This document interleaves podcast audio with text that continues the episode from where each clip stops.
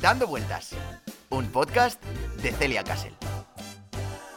Hola a todas y bienvenidas una semana más a Dando Vueltas.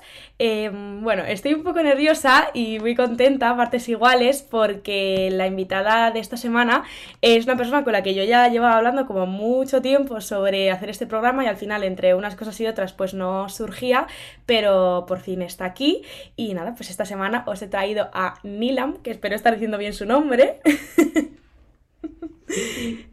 Y nada, pues em, os he traído a Nilan porque, bueno, es una persona muy interesante, eh, a mí me gusta mucho su trabajo, yo la sigo en redes sociales y veo un poquillo lo que hace y a nivel creativo pues me parece súper guay.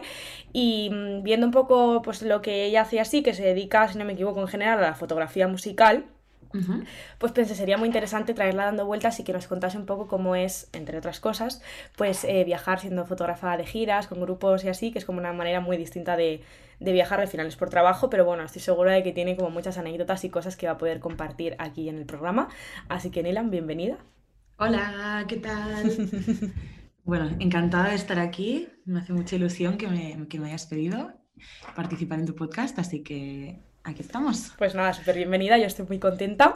Eh, bueno, si no sabes cómo funciona dando vueltas, eh, cada vez que traigo a una persona aquí al programa, lo que hago es hacerle unas preguntas iniciales para que la gente que no te conozca pues eh, sepa un poco quién eres, qué haces, a qué te dedicas.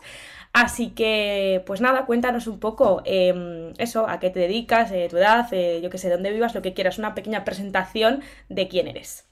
Pues yo soy Nilam y soy de Barcelona, pero ya llevo bastantes años fuera de España. Viví en el Reino Unido unos años, en Londres y después en Glasgow y ahora vivo en Berlín. Eh, me mudé aquí justo el verano pasado, hace ya casi un año. Y bueno, tengo 26 años.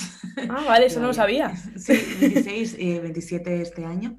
Y, y qué iba a decir. Y sí, me dedico a la fotografía, especialmente a la de, de música, Em, ya desde, desde hace muchos años, como que fue algo que fue creciendo poco a poco y ahora ya desde hace como unos cuantos años que me dedico a ello en plan full time profesionalmente, así que es un sueño hecho realidad, la verdad, poderme poder vivir de esto, así que em, sí, esto es lo que hago y, y y ya está. Y ya está. vale, siempre que, que, traigo a la gente eh, al programa y eh, les digo, oye, cuéntanos un poco quién eres, la gente tiende a, definirse por, su trabajo, ¿sabes? Pues quién soy, mm. pues soy Nilam y, y soy fotógrafa de tal. Mm. Em, entonces me gustaría, si, te parece bien, que también nos hablases mm. un poco de ti fuera de eso, ¿no? Pues quién eres, pues soy una persona, eh, yo qué sé, risueña, pues me gusta tal. Algo más fuera de tu trabajo que nos dé también un poco una idea de quién eres tú fuera de eso.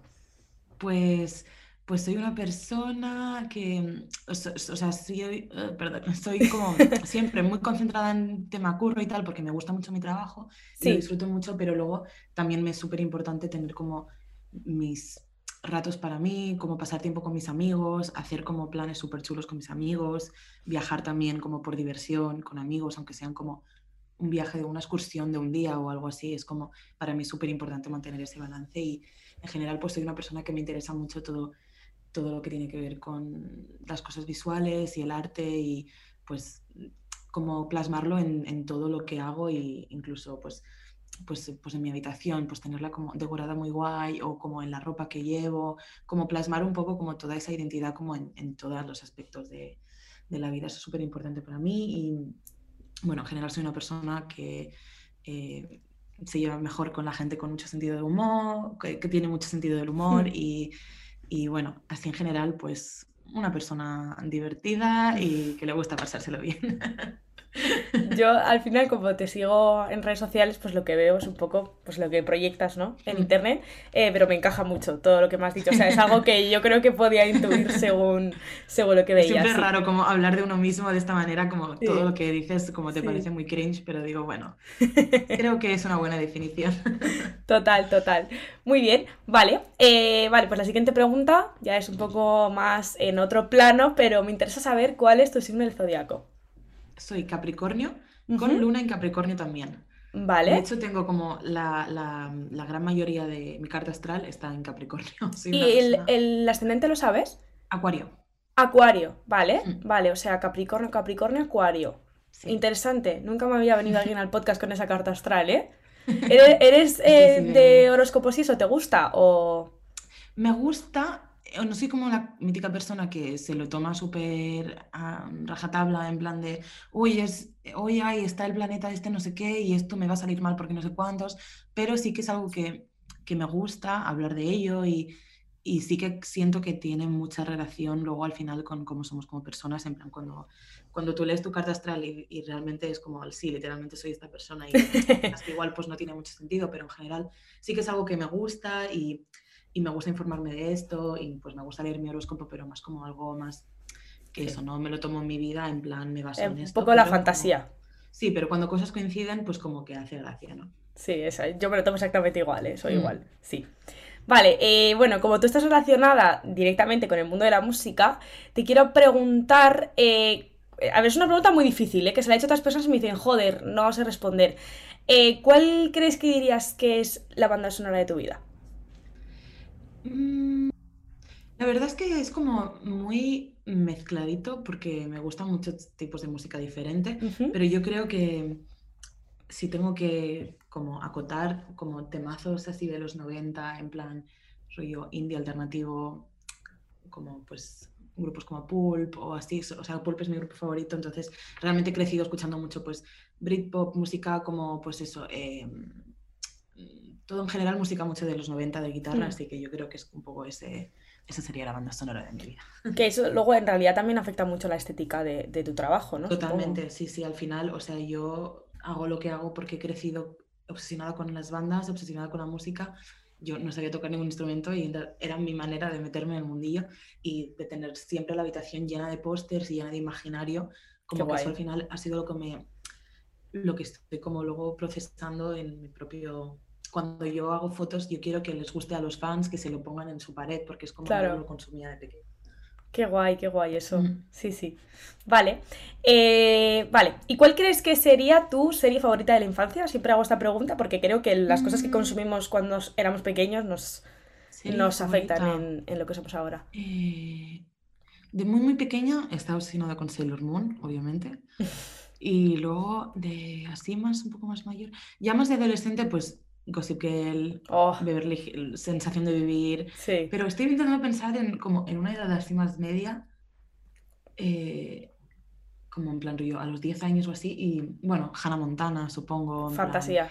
todo Disney Channel, vamos, lo que con lo que todos hemos crecido. Sí, sí, sí. claro, es que algunas de las series que tú dices yo no las conozco porque tú vas como una generación eh, o sea, tienes la edad de mi hermana, entonces claro, era lo que consumía ella, pero yo sí, sí, sí. Vale. Sí. y la última pregunta, que es una pregunta que es mítica en este podcast y que hago a todo el mundo, es si fueses una especia, ¿cuál serías? ¿Una especia? Sí. Es una pregunta difícil, ¿eh? Cilantro en polvo. ¿Es... ¿Has contestado lo que contesté yo? Sí, qué fuerte. Qué guay. O sea, es que es como la primera cosa que me ha venido a la cabeza porque es de las últimas cosas que he usado. Y en general me encanta el cilantro. A mí me gusta mucho también. La gente siempre dice como que es muy extremo, ¿no? Que haya gente a la que le encanta el cilantro y gente que lo odia. Sí, sí, sí. Yo con mi, con mi, mi mejor amiga con la que vivo, ella hmm. tiene el gen este de que odia cilantro y ella le encanta cocinar y siempre dice, es que qué rabia, es que me tiene que gustar porque siento que me estoy perdiendo muchísimo. Y estamos siempre en que cilantro sí, cilantro no. Pues qué guay, vibramos igual entonces, ¿eh? Sí, mm, sí. Total. vale, pues muy bien, yo creo que ya tenemos como una imagen, un imaginario de, quién es Nilam y, ahora nos vamos a meter en materia. Eh, vamos a hablar pues de lo que hemos venido a hablar a este programa. Em, bueno, supongo que antes de, entrar como en el mundo profesional y dedicarte a la fotografía de giras y así, em, por lo que creo que he entendido o he leído por ahí, tú primero, o sea, has vivido siempre toda tu vida en Barcelona, ¿no? Sí, crecí allí. Vale. ¿Y con cuántos años dejas Barcelona? Porque me has dicho que has estado viviendo muchos... Mm, pues 17, el año que cumplí los 18, o sea, cuando empiezas la universidad. Sí. Eh, como soy de diciembre, pues siempre era la pequeña de clase. Entonces me mudé a Londres con 17 años para, para empezar la uni. Ah, vale, o sea, estudiaste en Londres. Sí. ¿Y qué es lo que estudiaste allí? Estudié fotoperiodismo, pero acabé dejando la carrera y entonces fue cuando me mudé a Glasgow. Vale, ¿y cómo fue la experiencia de la carrera? Pues, a ver, la verdad es que creo que nadie a esa edad está para lo que está. Es como, yo creo que, que, deberías empezar a estudiar a los 23 años y entonces fue un desastre en el sentido de que, pues obviamente me mudé a Londres, eh, justo me, me, cogieron como de becaria en la NMI, que no sé si conocerás, la, es una revista de música que era así como la revista de música como más importante del Reino Unido Em, así de música alternativa, digamos, eh, desde qué guay. Ahora ya está de capa caída, pero justo yo lo pillé en el último momento, entonces como que me dieron esta posición de becaria y me pasaba el día en plan, pues yendo a conciertos, no sé qué, tal, tal. Entonces la universidad era mi última prioridad, pero bueno, que al final como se han dado las cosas, hmm. todo, es, todo estuvo encaminado hacia el lugar correcto, pero... Pero sí que, sí que, o sea, los años en Londres fueron muy chulos y la universidad me gustaba el mundo, escuela de arte, no sé qué tal, pero luego apenas iba a clase, porque también mi carrera era muy nueva. Eh, cuando yo me empecé se estaba graduando el primer año, entonces pues mítico que no saben muy bien cómo enseñar una materia, claro. iban como improvisando un poco. Entonces las clases eran un poco desastre y no, no lo disfrutaba mucho, entonces pasé bastante de la uni, la verdad. ¿Y cómo fue la experiencia de, de mudarte en sí a Londres, la ciudad? ¿Cómo, cómo te sentiste? Jolín, pues es que era, vamos, estaba high on life. Tenía, claro, 17 años, mítico que no tienes miedo a nada y que nada te da palo, en plan, vivir las circunstancias que sean o con el dinero que sea, es como todo te parece genial, aprovechas todo al máximo y fue muy chulo. Recuerdo llegar allí en plan, rollo, wow, o sea, por fin estoy aquí sola, puedo hacer lo que me dé la gana y sí, fue una sensación muy chula. ¿Y estuviste allí entonces tres años? Casi, sí. Vale. dos años y medio, tres. Y al final eso, como que ya empecé a ir a Glasgow porque tenía algunos amigos, había una escena de música muy guay allí. Bueno, o sea, tú ya estabas encaminada totalmente al mundo de la música, ya sabías que era lo... Sí, sí. O sea, yo me mudé a Londres para estudiar fotoperiodismo porque me gustaba mucho el mundo de la fotografía de noticia en general. Mi hmm. portfolio, pues había pues manifestaciones o eventos deportivos o bueno, no sé qué, no sé cuántos. Pero ya lo que te digo, desde pequeña, lo que más me flipaba siempre era la música. En plan, yo estaba todo el día escuchando música y pues pensando en bandas y tal, entonces era como mundo y como imaginario era lo que más me, siempre me había llamado la atención. Eso y el cine, y siempre estaba un poco en plan, no sabía si estudiar fotoperiodismo, meterme en cine y tal, y como ya me metí más en el mundo de la foto, pues también era pues mi manera de, pues no tengo pasta, ¿cómo puedo ir a este concierto? Eh, ¿Me dais un fotopass para hacer fotos? ¿Sabes? Como que siempre iba todo como un poco de la mano. En Londres también hay muchos conciertos gratis, entonces pues siempre iba, siempre estaba viendo conciertos, siempre estaba viendo haciendo fotos. Al final pues la gente te va viendo, te, te haces colegas, ay, pues nos puedes hacer unas fotos de promo para no sé qué. Y es que poco a poco, si tú, eso es un poco lo que quieres, al final se fue, me encontró a mí y lo encontré yo así un poco de la mano. Jo, qué guay, ¿eh? Sí, la verdad. Ya ves. ¿Y en, en Glasgow cómo, cómo, se dio la cosa? Porque bueno, es un sitio totalmente distinto a Londres, ¿no? ¿O cómo sí, sí, sí. Pues, eh, pues me hice amiga de una banda que, que vino a tocar a, a Londres, porque una, un, un, grupo que a mí me gustaba mucho, se supone que hacían un DJ set después del concierto, luego nunca lo hicieron, pero bueno, yo fui para allá y, y con la tontería pues acabé viendo este grupo que me gustó mucho y fui y eso me hice amiga y al final pues me hice amiga de sus amigos y en plan empecé a ir a Glasgow de vez en cuando y me flipó, en plan, es que es un ambiente chulísimo. Ahora después de la pandemia se ha muerto todo un poco, pero cuando fui yo, empecé a ir yo que era pues 2015 o así, 2014, 2015, em, estaba todo en plan en ebullición la escena, en plan mm. había como muchísimo ambiente, la gente era súper guay. Un poco es que era lo contrario a Londres, porque en Londres es como todo muy frío, hostil, la gente es como muy pretenciosa, es como, sí. Mm, solo te hablo si eres amigo no sé quién, no sé qué, en cambio allí es como la gente más mm, como friendly y welcoming del mundo y no sé si has estado, bueno, sí, he visto que tú viviste en, ah, no, como que habías estado ¿En dónde? ¿En Londres? No, en, no, me estoy liando. Creo que había visto que habías estado como en Edimburgo, no sé qué hacía. No, que va, nunca. nunca he estado. no sé por qué me inventado, me da impresión. Y digo, digo, igual sabes, en plan que la gente escocesa es que eso es No, que va, que va, nunca estado. Súper, súper amigable, súper welcoming. Entonces, claro, de golpe era un shock, lo contrario a Londres. Y, y entonces eh, decidí mudarme allí porque también eso es que Londres es carísimo y, hmm. y al final no puedes aprovechar casi nada porque es como no tienes dinero para hacer nada. Aunque haya un evento gratis en otra punta de la ciudad, te cuesta 4 euros el metro, es como, hmm. no sirve de nada. Entonces eh, me acabé mudando allí y pasé allí cinco años, hasta el año pasado. ¡Hala! Que de Vale, o esos cinco mucho años- tiempo. Sí, de esos cinco años he estado fuera la mitad del tiempo, pero Sí. vamos, que era como mi base y, y es un sitio chulísimo, yo lo recomiendo mogollón, la verdad. Si no te gusta el rollo así un poco más underground y tal, igual no lo recomiendo tanto, porque igual Sí. llegas y dices, uy, ¿qué hay aquí? ¿Sabes?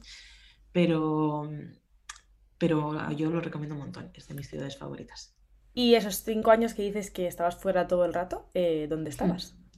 Pues estaba pues de gira con bandas o en general viajando por trabajo, aunque no fueran giras, pues rollo, tengo una sesión de fotos aquí o Hmm. allá.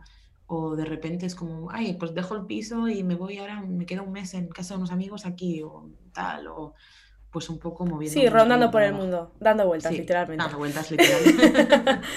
Vale, pues bien, hemos llegado al tema que a mí me interesa. Eh, el tema de las giras con las bandas. Es que me parece como súper guay, en plan de película. Eh, cuéntame, que no sé cómo te iniciaste en esto, cuál fue la primera gira que hiciste, cómo se desarrolla todo. Pues eh, mira, ahora que has dicho que es de película, es que literalmente yo nunca había pensado en esta opción hasta que vi, no sé si conoces la película Casi Famosos.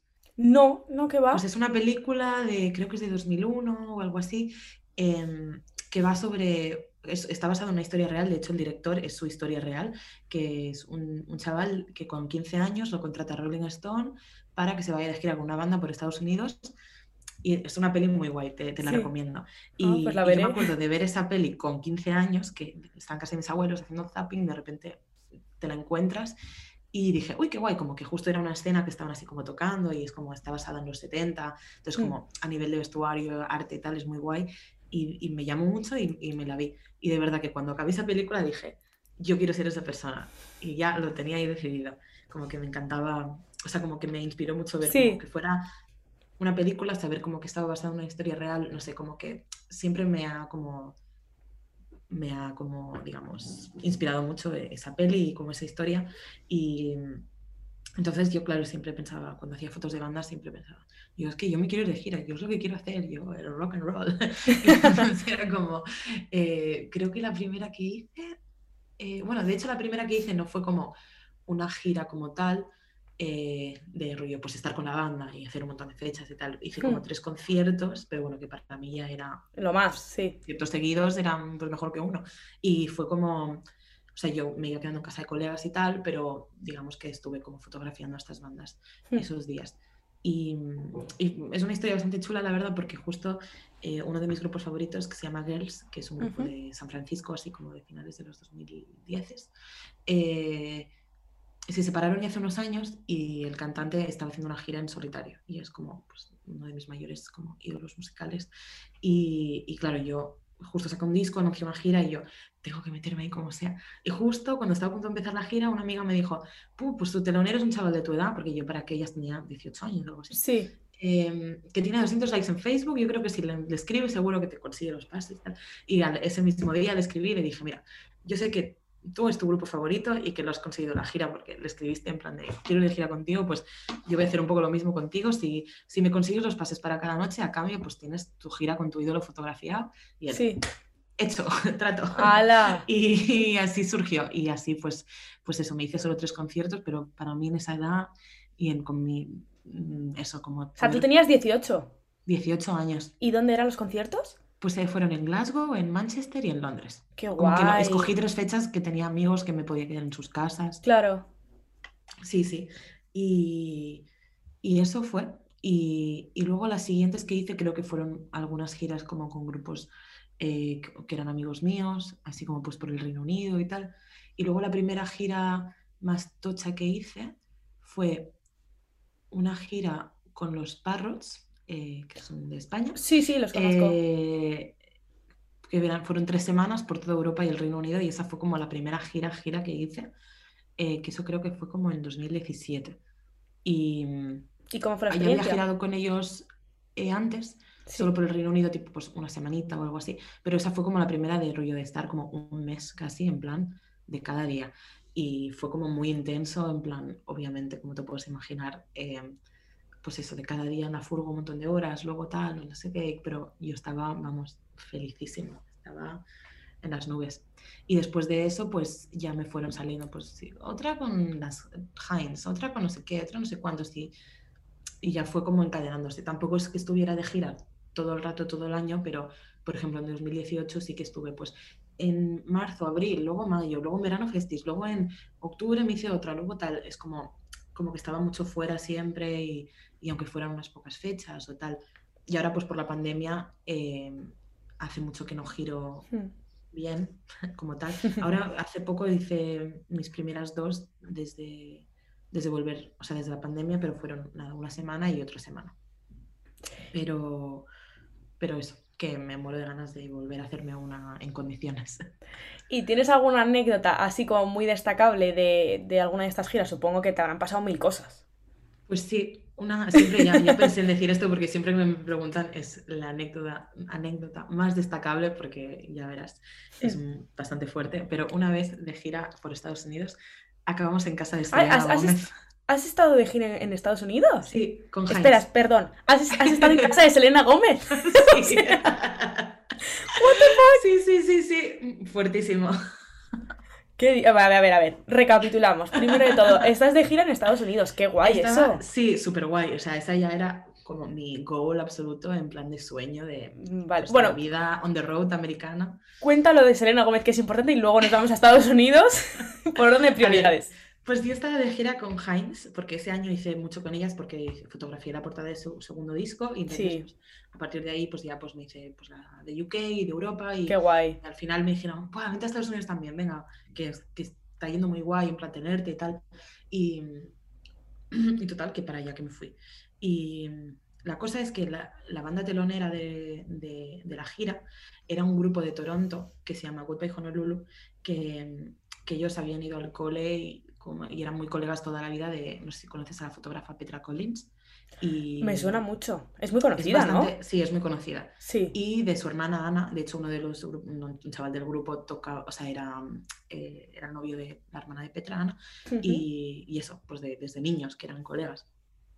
Y, y, ellas dos son muy amigas de Selena Gómez, porque Petra Collins ha dirigido unos videoclips para Selena, etcétera. Vale. Y entonces eh, la gira era como empezaba por el este de Estados Unidos, en plan East Coast, no sé qué, luego nos cruzábamos todo el país y luego toda la West Coast.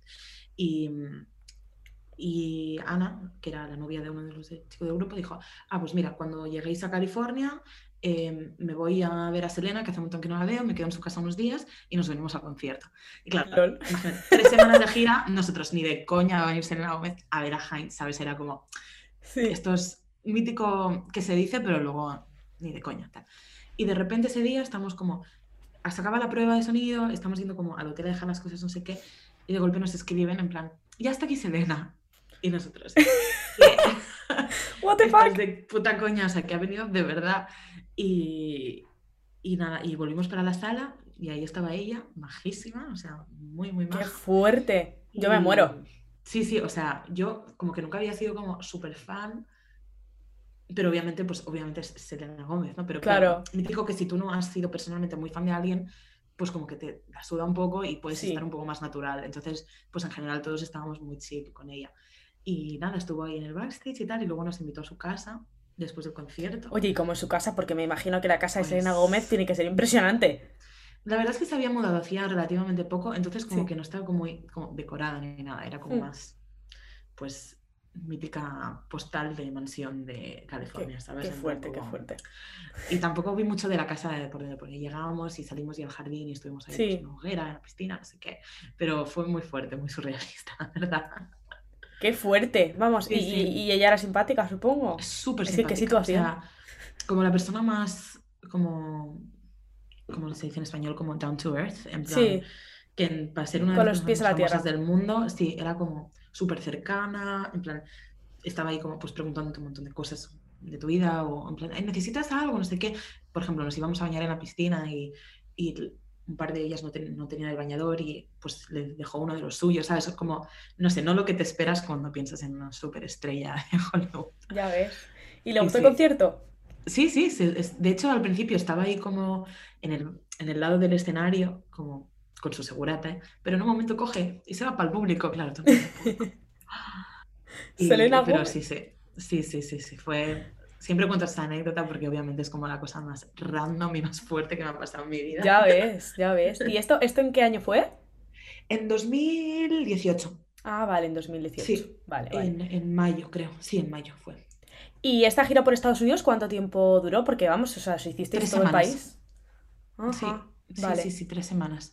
Empezó como por Boston, Nueva York, eh, luego como Washington DC, luego fuimos como hacia Ohio, eh, luego ellas subieron a Toronto, pero yo no hice esas fechas, las de Canadá, eh, pero luego, luego, ¿dónde fuimos? O sea, como que bajamos, cruzamos todo el país, es que ahora ya no me acuerdo de las fechas exactas, pero vamos, que, que nos recorrimos el país entero. Y luego eso, como volvimos como al norte de la costa oeste, hicimos Seattle, Portland y bajamos toda la West Coast en plan, que eso fue como increíble, en está una furgoneta en plan, ya ves. recorriéndote como todos los paisajes más increíbles, porque girando por Europa o por el Reino Unido es como que estás en una furgo y vas viendo lo mismo, lo mismo más o menos todo el rato, pero allí es como en una misma día de furgo cambiaba el paisaje cinco veces, de repente desierto, de repente unas montañas, como cosas como muy chulas y fue una experiencia increíble, la verdad. No he vuelto a girar allí desde entonces y me muero de ganas. ¿Era tu primera vez en Estados Unidos? Eh, sí, bueno, había estado en Estados Unidos antes, en el South by Southwest, eh, que es un festival de música y, bueno, cine artes en general de, de, Austin, en Texas, y había estado allí, pero había estado unos días. Y esa había sido mi única experiencia en Estados Unidos hasta entonces. Y desde esta gira he vuelto a Nueva York dos veces dos, creo, sí. Me muero, que envidia, por favor. ¿Dos o uno? dos, sí. de hecho, es que justo íbamos a hacer, teníamos otra gira por Estados Unidos con otra banda con la que trabajo muchísimo, que se llaman The Orioles, que son de, Reino Unido. Em, y para ponerte en situación, aterricé en Nueva York el 15 de marzo de 2020. Hostia. Como te puedes imaginar, a los cuatro días de vuelta para casa. Ah, bueno, ¿te pudiste volver? Sí, sí, sí, pero fue aterrizar y paso por como pues el control, no sé qué, tal, tal, tal, les escribo en plan, ya estoy aquí, voy a tal. Y me dicen, bueno, malas noticias, se acaba de cancelar la gira entera. Porque era un mítico momento de COVID de, va a durar dos semanas, pero ya está. Claro. De hecho, nos planteamos, rollo, mira, tenemos este Airbnb, nos quedamos aquí y cuando esto se acabe en un par de semanitas ya nos volvemos. Menos mal que nos volvemos para casa. Sí, sí, sí, porque si nos quedáis allí, vamos encerrados. Sí, sí, ahí atascados. Joder. Y de todos los sitios que visitaste allí, o sea, bueno, entiendo que cuando vais girando estáis trabajando y tampoco os da tiempo a mm. hacer mucho turismo o a ver cosas. No, la verdad es que no. Esto es como muy mítico que la gente es como, oh, viajas por todo el mundo. Bueno, todo el mundo tampoco ha ido a la mitad de los sitios, pero eh, viajas un montón, debes ver un montón de cosas y es como, literalmente es como te bajas de la furgoneta, entras a la sala, te el concierto, te vuelves a la furgoneta y ya. ya Lo más chulo son eh, como los días off, porque es como que lo aprovechas al máximo. Dices, hoy no tengo nada que hacer y aunque tengas que, en Estados Unidos, por ejemplo, al, estar todo tan lejos, o sea, en, el Reino Unido o en, Europa, por ejemplo, en el Reino Unido sobre todo que está todo muy cerquita, la mayoría de veces en tres horas máximo has llegado al sitio. Entonces sí que, pues, entre que llegas igual te da tiempo de darte una vuelta, no sé qué, pero, pero en Estados Unidos, por ejemplo, es que era siete horas de furgo mínimo cada día. los días off era estar 15 horas en la furgo porque teníamos que recorrernos con medio país. Y, pero a la vez se aprovecha porque tuvimos mucha suerte de que tanto la tour manager como el tech que llevábamos eran muy experienciados en viajar por Estados Unidos de gira y entonces pues tenían muy localizados pues sitios chulos que ver o cosas que hacer en plan pues cuando estábamos eso, viajando todo el West Coast, un día teníamos un día libre que teníamos que conducir muy bien de horas y el tech dijo, yo conozco un sitio para ir a nadar súper chulo, entonces se metió ahí como por un bosque, en plan, mm. digo sitio que si no lo conoces no... no vas. Y nos llevaron y como una catarata preciosa y como un lago y estuvimos ahí bañándonos y luego fuimos a un restaurante súper guay y al final como que estas cosas es como un día de, de tres semanas, pero como que es el que más recuerdas porque es como que te lo has pasado súper bien, has estado también como que se crea mucho espíritu de familia durante la gira, entonces pues en estos días pues te lo pasas súper bien y, son los días como más memorables al final. ¿Cuánta gente suele viajar en el equipo? Bueno, supongo que dependerá de cada banda, pero así más o menos. En alguna banda tipo mediana, como Heinz, digamos, pues una banda establecida que hace sus movidas, pero que no está ahí tocando estadios, digamos, pues normalmente suele ser la banda y tipo igual cuatro personas más. Pues el tour manager que conduce y pues es el que organiza todo, digamos, y está ahí como pues como te imaginas, pues es el que monta todos los horarios de todo y luego está ahí como el primero que llega a la sala, habla con la gente, se asegura que todo está en orden, digamos. Luego, eso es lo principal que, mm, por muy pequeña que sea la banda, si solo llevas una persona, es esta persona, porque es la que conduce la furgoneta, etc. Luego, eh, más allá, la gente más extra que llevas, pues ya pues depende de la banda, depende del presupuesto. Claro. El segundo, el segundo prioridad suele ser un técnico de sonido, que muchas veces el mismo tour manager dobla como técnico de sonido. Hostia. Em, Luego, eh, pues vendría o técnico de luces, o fotógrafo, o persona que vende merch. Como que esos tres estamos un poco en la misma jerarquía. Depende de la persona, lo que más necesiten, pues digan uno a otro. Pero si eso, si es un poco, un poco más completito, pues eh, tour manager, un tech, que el tech es que el que está al lado del escenario todo el rato durante el concierto, pues si se rompe una cuerda, lo que sea, entrar corriendo, cambiarlo. Em, luego eso, técnico de sonido, luces, merch, fotógrafo, suele ser un poco tal. Entonces ya pues cuanto más, más grande va creciendo todo, pues más gente se necesita. Ahora esta última que hicimos eh, con Heinz, que hice una semana, estaban de teloneras y estaban teloneando a Five Seconds of Summer. Eh, Eso lo he visto y no que, bueno, he escuchado en mi vida. Eh, yo es mi adolescencia. Claro, es que yo ya me pillo mayor. Claro, qué guay, qué guay, qué envidia. Pero tengo una foto muy graciosa, de hecho, que hice un día desde la ventana del hotel, porque esto eran estadios. Entonces, hmm. ellos llevaban, es que no me acuerdo cuántas personas, pero igual llevaban a casi 100 personas en el equipo, ¿sabes? Qué fuerte. O sea, es una locura porque ya montan y desmontan el escenario cada noche, entonces, para la gente que está, para que te hagas una idea, igual hay 20 focos, pues hay una persona asegurándose que ese foco y ya necesitas a una persona para cada mínima cosa que se claro. a hacer y es como que va creciendo, creciendo el equipo y eso es lo que te decía, lo de la foto que hice. Estaban todos sus autobuses, todos sus camiones y al lado nuestra furgoneta, que era muy pequeñita y era una imagen como muy graciosa. Claro. haces el mismo ruido, puedes llegar a hacer las mismas cosas, pero como la, diferencia de equipo que puedes necesitar. ¿Y era la primera vez que hacías algo así en estadios? De gira, sí. Sí, sí. Fuerte. Tiene que ser súper distinto. Sí, sí, es muy guay. Claro, yo para mí, que ya te digo, me metí en esto porque mm, vi casi famosos, pues cuando lo haces así se siente más de verdad, ¿no? En plan, pues los pasillos, el estadio, como entrar y como toda la gente y tal, como que en salitas pequeñas está muy guay, pero obviamente tienes sensación más de... De estos reales. de superestrella, en plan sí. Qué guay. Y mm, bueno, has hecho gira, me has dicho, por Europa y así, por Estados Unidos. Mm. ¿Has hecho algo por Asia o por algún otro país así? No, me hubiera encantado aún, pero aún no. Siempre hay bandas con las que trabajo han tocado en Japón o en Australia, bastante, pero, pero siempre es como muy caro. Y al final es eso. El fotógrafo cuando se puede, pero no es, no es prioridad. Entonces, nunca, nunca he podido aún, pero vamos, que me encantaría sobre todo tengo muchas ganas de, girar también por, Latinoamérica y por Sudamérica, que yo creo que eso eh, va a ser más cercano porque muchas de las bandas españolas con las que trabajo tienen mucho público. Eh, de hecho, el último vecino estuvo ahora hace poco en México y le fue genial y ya no pude ir esta vez, pero ya está planeando un próximo viaje y a ver si me puedo ir con ellos esta próxima vez. ¡Qué guay! Sí, tiene que ser una experiencia distinta. O sea, notas como bueno, supongo que sí, ¿no? La vibe distinta entre pues, Europa, Estados Unidos, eh, bueno, y entre países, supongo que también. Sí, sí, entre países mogollón. Em, y en general, sí, ya no solo el público, sino pues la gente que trabaja en la sala, como la manera que tienen de hacer las cosas, la manera que tienen de tratarte, como las dinámicas, sí que es bastante, sí que es bastante distinto. Al final son todo países occidentales lo que he hecho y claro. pues a gran escala no hay una diferencia enorme, pero sí que se nota un poco. Tampoco sabría decirte ahora como cosas Sí, algo concreto, pero es como la vibra. Pero sí, que sí, sí.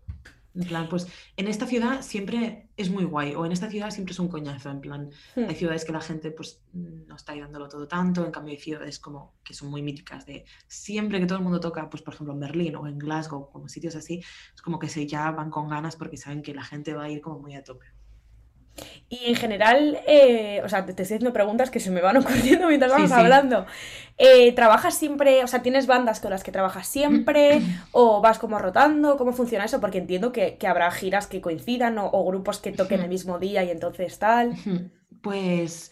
Pues sí que en general eh, suelo trabajar bastante con las mismas bandas, pero eso va cambiando y va rodando. Pues al final como que una banda tiene como el poder de decir, pues este año voy a girar o voy a hacer tal, pero yo siempre estoy ahí como dependiendo de lo que hagan los demás un poco. Entonces, pues las bandas siempre llevan un poco ciclo de año de grabar disco y preparar el disco y al año siguiente sale el disco y durante ese año y el siguiente giran y luego parón. Entonces hubo ahí una, un patrón que justo las bandas con las que estuve trabajando como Parrots, eh, Heinz, Oriels, Confidence justo unos en 2018 que estuve girando más, justo todas esas bandas al 2019 se metieron al estudio. Entonces yo estuve todo 2019 sin apenas girar porque justo las bandas con las que más trabajaba no estaban tocando.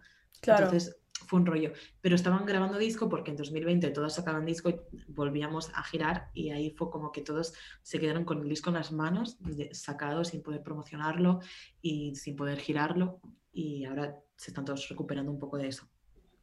Pero, pero sí, por lo general pues eso, suelo trabajar con, pues desde hace años, pues eso, estuve trabajando con Heinz, luego, pues por trabajar con Heinz, eh, me hago amiga de este grupo y entonces ellos quieren trabajar con ellos y ta, ta, ta, entonces es como que se va enlazando todo un poco así. Entonces, pues mira, ahora ellas no están haciendo nada, pues me contratan para hacer no sé qué otra cosa, pues me voy por aquí, hago esto, luego ellas, ay, volvemos a tener algo, pues me voy otra vez por allá, va variando siempre, me van saliendo cosas, desde luego que para, o sea, la edad que tiene su trayectoria profesional es increíble. ¿eh?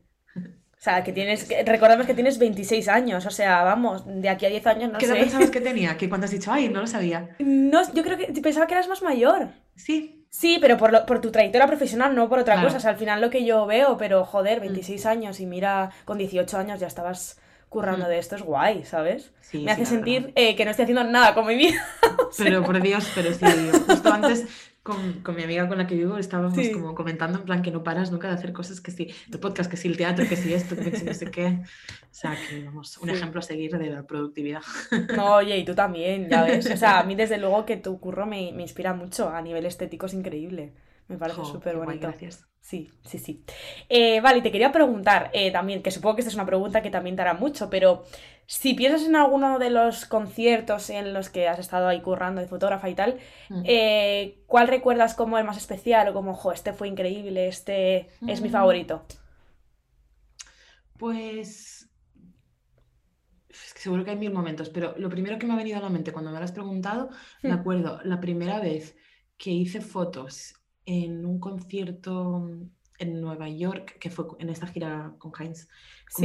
Recuerdo como de, como de bajar del backstage como a, la zona del público y tal, y como notar como un ambiente como, como muy especial, como de eso que se palpa en el ambiente, ¿sabes? Sí. Y, y como de tener un momento ahí de realization, en plan rollo, qué fuerte, en plan, estoy aquí en Nueva York trabajando, en plan, como, no sé, como mítico momento de poner los pies en la tierra y decir, wow, ¿sabes?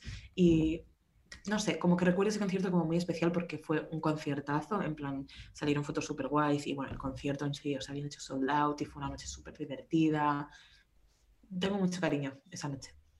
Pero es que, es que habría miles. Sí, bueno, me imagino que tendrás como mil. Sí. Sí, sí, qué bonito. Vale, y ahora, ¿cómo es que estás en Berlín? Eh, cuéntame sobre eso. Pues pues mira, llevaba ya años en Glasgow y al final Glasgow es una ciudad bastante pequeña y que es lo que más me apetecía en el momento, pero al cabo de los años también ya, ya se me hacía pequeño. Lo que te digo también, al principio cuando me mudé, la escena musical estaba a tope, pero ya después de la pandemia como que estaba todo ya un poco más muerto y, en general tenía ganas de cambio porque soy una persona que no puede estarse quieta y, y, y estaba como un poco aburrida y me apetecía volver a vivir en una ciudad más grande, con más estímulos, también poder como llevar pues mi carrera profesional como más allá, porque ya era como, llevaba años en el Reino Unido como repitiendo un poco lo mismo todo el rato, en hmm. plan, ahora trabajo con este grupo este y este y todo el rato lo mismo y me apetecía también al, al, final para que mi trabajo cambie también tengo que fotografiar a otras personas porque si no entro mucho en el patrón de hacer lo mismo con la misma gente todo el rato. Entonces, como coger estímulos de otra parte y tal.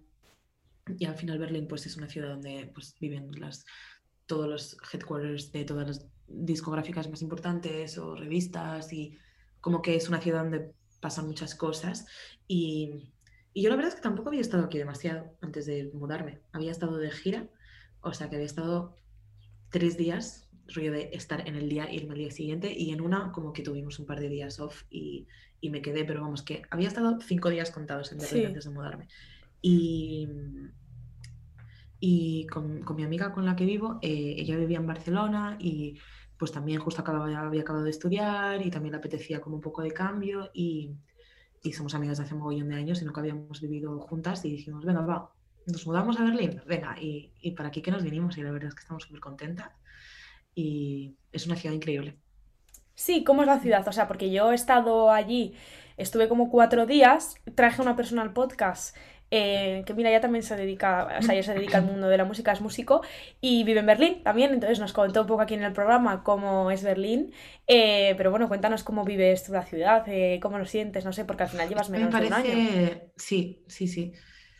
Y desde menos de un año, la verdad es que tampoco he estado aquí mucho porque justo fue mudarme y a partir de agosto empecé a currar con el disco de Amaya y con el último vecino y tal, entonces he estado como, o sea, volviendo a España todo el rato y, tampoco me siento 100% instalada, pero, pero me parece una ciudad increíble. O sea, como que vine, así, vine aquí con un poco a ciegas y sabiendo que como ciudad me gustaba y tal, pero como que me ha sorprendido siempre para bien. Como que me he dado cuenta que es una ciudad, es como muy amplia, hay muchísimos espacios verdes, hay como un parque en cada esquina, y es una ciudad muy tranquila y es como una ciudad que te permite un poco llevar tu, el ritmo que te, te apetezca y que hay como muchas opciones para cualquier tipo de presupuestos de vida y de todo. En plan, si tienes poco dinero te lo puedes pasar genial, si tienes mucho dinero te lo puedes pasar genial, que esto no pasa en muchos sitios. En Londres, por ejemplo, todo es como más inaccesible, es como ir a tomar algo ya son mm, una pinta ya cuesta 6 euros, pero aquí, pues si, eh, te quieres coger una birra y sentarte en el parque, hay miles de parques y miles de spetis y, y luego pues Em, pues a nivel de pues, clubs y tal, no sé, como que es, muy divertido y, y, eso, y hay como, siempre hay mil exposiciones, mil, mil movidas, mil eventos, o sea, como que realmente es una ciudad donde no te aburres, pero a la vez, si quieres paz y tranquilidad, pues eso, a la vez es una ciudad como muy silenciosa y muy tranquila. Es como muy como opuestos todo el rato y es como lo que a ti te apetezca. Pues a mí me apetece salir y no volver hasta al cabo de aquí dos días, puedes hacerlo. Pues este fin de semana me quiero ir a un mercadillo y me quiero ir en bici a un lago, también puedo. Como que me parece una ciudad muy guay para, para donde hay muchas opciones para hacer de todo y, y que la gente es como respeta mucho tu vida y tu espacio personal, que en España, por ejemplo, me da la impresión que la gente tiende más a meterte en tus movidas y en general la gente es como más cotilla y más tal. Pero aquí como que está un poco mal visto ser así, entonces es como que te sientes como bastante alienado en el buen sentido no sé, esa es un poco mi, experiencia berlinesa. ¿Y te ves mucho tiempo allí? ¿O cómo te ves ahora? Sí, pues la verdad es que sí, porque precisamente por eso, porque lo veo en un sitio donde puedo estar muy a mi movida y eso, y como está muy conectado con el resto del mundo, entonces pues eso, he estado aquí, pero he estado currando muchísimo fuera, entonces pues veo que puedo seguir haciendo esto y para vivir me gusta mucho. Entonces, igual, no sé, son tres años, cinco años, diez años, es que no tengo ni idea. Depende de lo que venga, llegue a mi vida. Y mm, profesionalmente, eh, ¿cómo te ves? O sea, porque hemos hablado mucho de, de, todas las giras y todas las cosas así que has hecho. Yo sí, por lo que veo, veo que también haces mucho, aparte de fotografía de conciertos y tal, mm. haces portadas, eh, que he visto que has hecho muchas muy guays. He visto la última de Cariño, por cierto, te lo tenía que decir, es increíble, me encanta.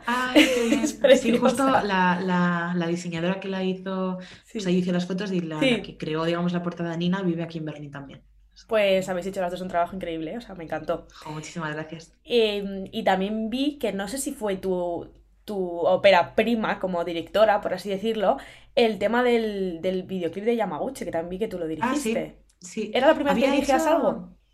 A ver, había hecho mis propios videoclips antes, dirigiendo, pero mítico que lo dirijo porque lo hago todo yo, ¿sabes? Es mm. como con mi camarita lo grabo, lo monto, me lo invento todo y tal. Entonces, sí que siento que había ya dirigido cosas, entre comillas, antes, porque, pues eso, ya incluso pues desde pequeña había pues, hecho algún cortometraje o cosas así. Pero digamos, a, nivel ya más pro, a nivel de como un artista que va a estar ahí, que lo va a ver mucha gente y tal, y a nivel de dirigir un equipo audiovisual, sí que fue la primera vez, de rollo de ser la directora, pero no tocar nada más, ¿sabes? De decir esto aquí, esto allá, tener pues, pues un equipo, ¿sabes? Como te puedes imaginar, pues todo lo que...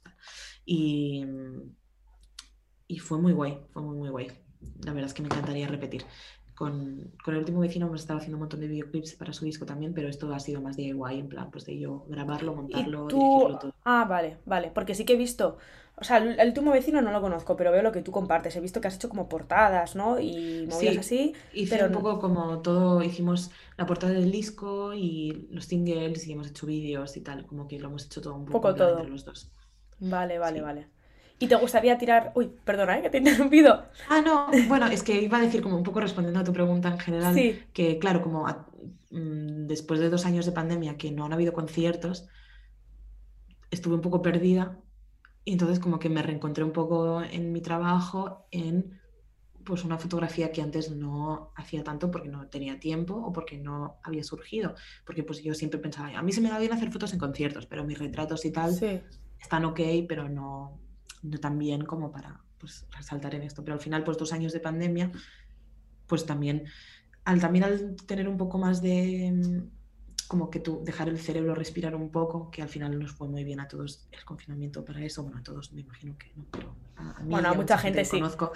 Y, y pues como que también me ayudó mucho como para empezar un poco desde cero, porque antes igual pues hacía las fotos y ya entraba a Lightroom y ya pues hacía, era muy mecánico. En cambio, después de no, después no, trabajar, después de no trabajar durante un par de años, claro, entré y era como, ay, ya no me acuerdo, entonces pues empiezas un poco desde cero y un poco en lo que te inspira en ese momento. Entonces justo me salieron un par de sesiones de retrato, como de para fotos de promo tal, y, y entonces empecé a experimentar un poco más con la edición y como a jugar un poco más dentro de este mundo de la fotografía un poco más artística, digamos, dentro de, pues, de, hacer retratos y así. Y, y, he estado, y me he estado como metiendo más en esto y de hecho eh, ahora he hecho mucho de menos el mundo de las giras y tal, pero me gusta mucho como el, la tranquilidad de trabajar así, porque al final una gira es como estás haciendo unas fotos, al día siguiente las tienes que estar corriendo para que las puedan subir a redes, tal, tal, tal, tal, ¿sabes? Qué movida. Y ahora que me, me, gusta más, pues tomármelo con más calma, probar varios colores, probar varios tal, no sé qué. Como que sí que me gusta mucho más esta manera de trabajar y, y desde luego que es algo a lo que quiero seguir como pues trabajando y, y experimentando. ¿Disparas siempre en digital o disparas también en analógico? Ah, vale. En digital sobre todo. En analógico con la Instax de Fuji es lo único analógico que uso así realmente en el día a día. Es que tú, al aspecto de tu fotografía sí que me puede recordar un poco a eso. Sí. como a lo analógico. Una tramposta. Sí, es verdad, siempre lo he pensado. Digo, ah, pues no sé cómo. Sí, mucha gente siempre me comenta directamente, ¿qué tipo de carretes usas? Y yo les digo, no, no, que es una 5D. Sí. y la gente, ¿qué? Pero, también como que me, es lo que me, me gusta también, como el, el, proceso de edición de después. Porque yo es que no sé hacer fotos en analógico, la verdad. O sea, sé, pero no sería capaz de hacer lo que hago en analógico ni de coña. Sí, qué fuerte. tengo mucho respeto realmente para la gente que sí que es capaz de hacer eso directamente con un carrete. No, pero sí que es verdad que tienes como un estilo eh, muy marcado. O sea, yo me acuerdo que, de hecho, vi el, esto, el videoclip de Yamaguchi y dije, qué bonito, de esto me suena. O sea, como que tiene una estética que me suena y luego vi, hostia, claro, es que lo ha dirigido ella, ¿sabes? Qué guay. Sí, sí, sí. Pero sí que tienes como un... Bueno, o sea, entiendo que con cada artista que trabajas es como una vibe muy distinta, mm. pero se nota como que dejas tu seña y tu toque en lo que haces y eso es súper guay. Qué guay. Joder, me alegro que se vea así. Pues nada, eh, no sé si quieres comentar algo más, creo que hemos hablado durante un buen rato, no sé cuánto tiempo justo iba a decir, digo, no sé cuánto, digo, ni te había preguntado cuánto duraba el podcast. No, dura lo que dure. Hablando, Sí. sí, dura hasta, hasta donde nos lleve. Eh, pues nada, Nila, eh, me alegro mucho de que hayas venido andando vueltas. estoy segura de que a la gente le va a interesar mucho todo este mundo de la música y así. O sea, muchas veces haciendo el podcast digo, bueno, esto es un podcast de viajes y al final siempre me voy como por otros derroteros. Y al final, en el tema del que tú hablas, el mundo audiovisual y todo eso, a mí me toca de cerca y es una cosa que me interesa, entonces como que yo te he hecho todas las preguntas que he tenido siempre para hacerte. Así que, espero que a la gente le haya gustado y, y, que le interese y que espero que tú hayas estado cómoda y te lo hayas pasado bien. Súper. me lo he pasado genial. Pues nada, eh, y a las personas que nos estáis escuchando, eh, muchísimas gracias. Os dejaré en algún sitio de este podcast em, el usuario de Nilan para que bichéis su trabajo, que estoy segura de que la gente ahora va a tener mucha curiosidad por, saber quién eres em, y qué es lo que haces. Y, nada, Nilan, gracias a ti por acompañarnos en este programa. muchísimas gracias por, pedirme que, venga aquí a hablar.